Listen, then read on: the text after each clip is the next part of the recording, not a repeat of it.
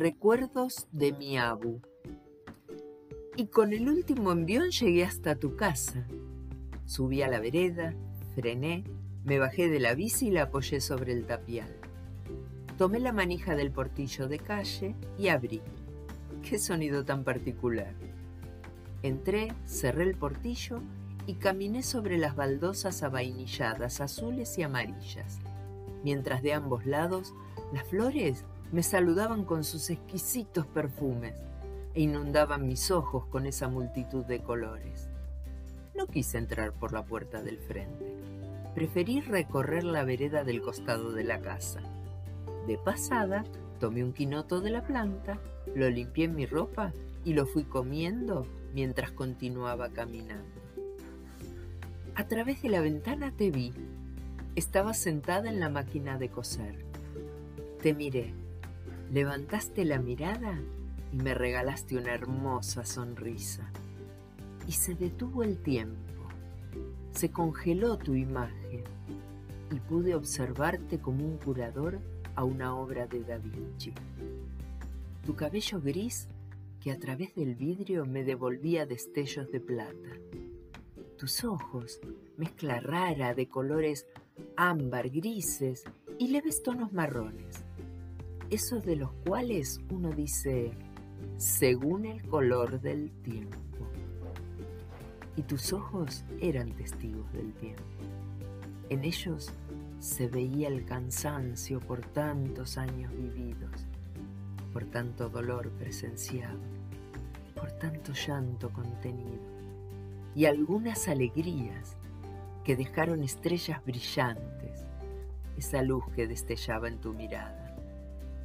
Tu piel, y a decir de la señora Pinky, la arruga es bella, con esas líneas que fue trazando el tiempo, y el tiempo retomó su camino, como lo hice yo, prosiguiendo mi marcha.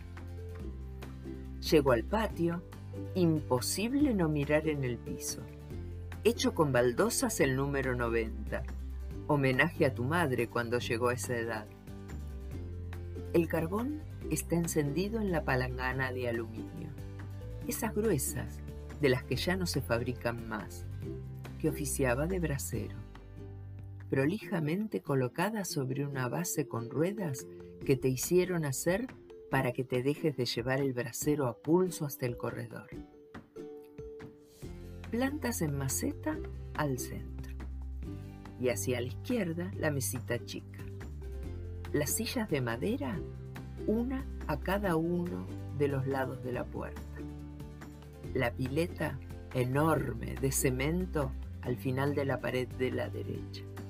Y a continuación, el patiecito techado que daba a la parra, donde nos sentábamos en verano, a la sombra, a compartir charlas y mates. De frente a la puerta, tomo el picaporte. Abro y un ¡Hola, Abu! Así, simple.